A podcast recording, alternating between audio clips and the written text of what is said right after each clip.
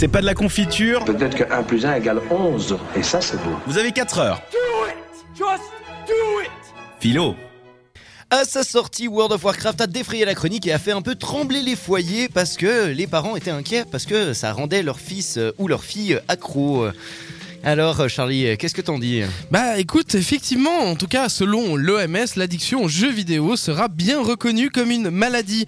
Le trouble du jeu vidéo, Gaming euh, Disorder, sera bientôt une maladie aux yeux de l'Organisation mondiale de la santé. En tout cas, c'est ce qu'avait annoncé un des porte-parole de l'instance vendredi 5 janvier dernier. La définition courante de ce Gaming Disorder est en fait un comportement lié aux jeux vidéo sur Internet ou hors ligne qui se caractérise par une perte de contrôle sur le jeu, une priorité croissante accordée au jeu par rapport à d'autres activités, au point qu'ils prennent le pas pour euh, sur d'autres centres d'intérêt. C'est de l'e-sport quoi. Euh, pardon.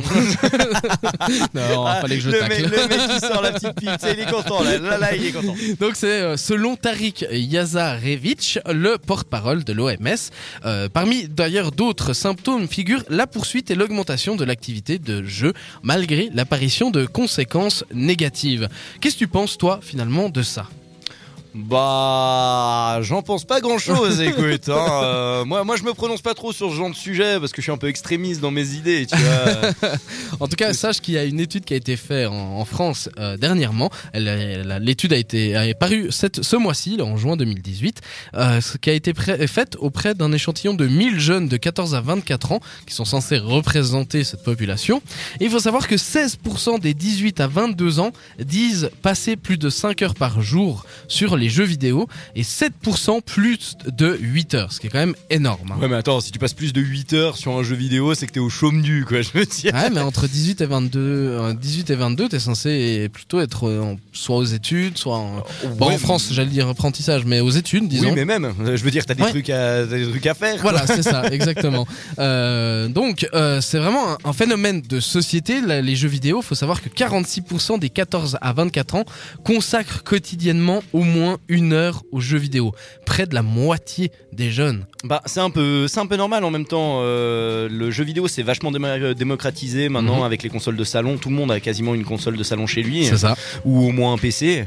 Et puis après, euh, que tu passes euh, une heure, une heure, c'est vrai que ça peut paraître énorme comme ça, mais réellement sur un jeu, euh, une heure, c'est très court. Oui. En, en règle générale, il y a, y a qu'à voir euh, normalement euh, la plupart des jeux comme euh, des Final Fantasy ou ce genre de trucs. euh, normalement, tu passes en tout cas 120 heures dessus. donc. Ouais, c'est vrai. Et il faut savoir que c'est 46% des jeunes, mais c'est quand même 60% des garçons.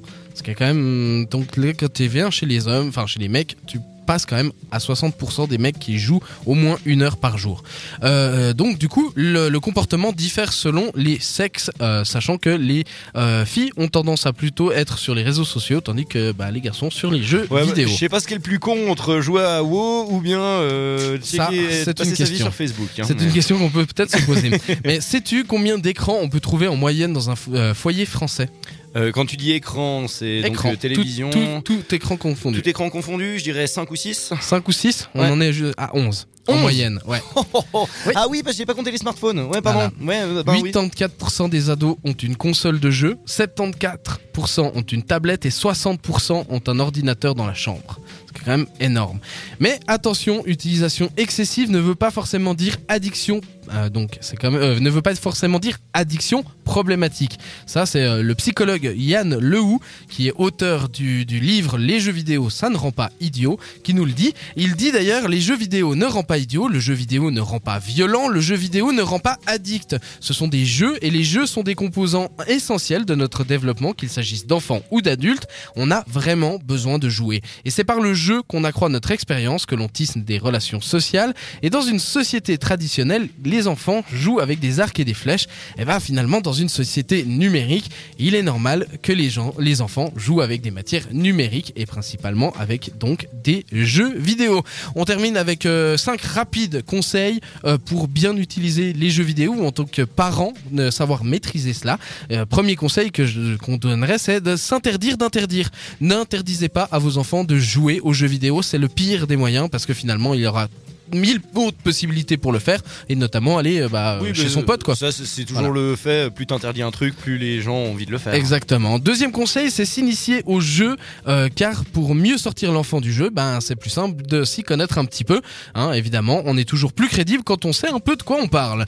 Troisième conseil, il faut fixer des règles réalistes. Ça sert à rien d'autoriser 30 minutes de jeu par semaine parce que ça équivaut à une déclaration de guerre. En revanche, établir un temps limite par jour, quelque chose comme 45 à 60 minutes selon l'âge, préciser les lieux où les jeux sont permis, plutôt salon, plutôt chambre, définir en fonction de l'âge aussi quels types de jeux sont autorisés, conditionner des bonus de temps de jeu en fonction des performances scolaires, adapter les durées de jeu en plus ou moins. Enfin bref, ce genre de choses euh, permettent de mieux contrôler et justement d'avoir un cadre autour, une- un cadre extrêmement structurant et c'est ça l'important.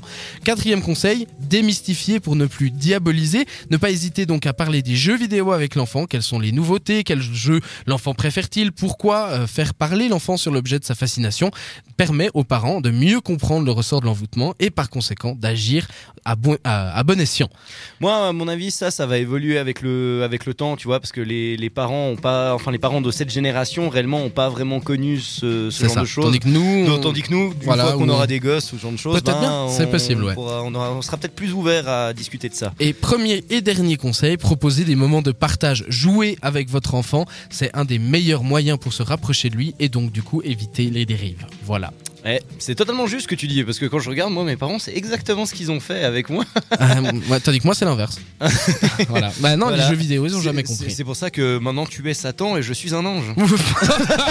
tu dis ça parce que je suis roux. Réagis sur les réseaux sociaux grâce au hashtag CPDLC.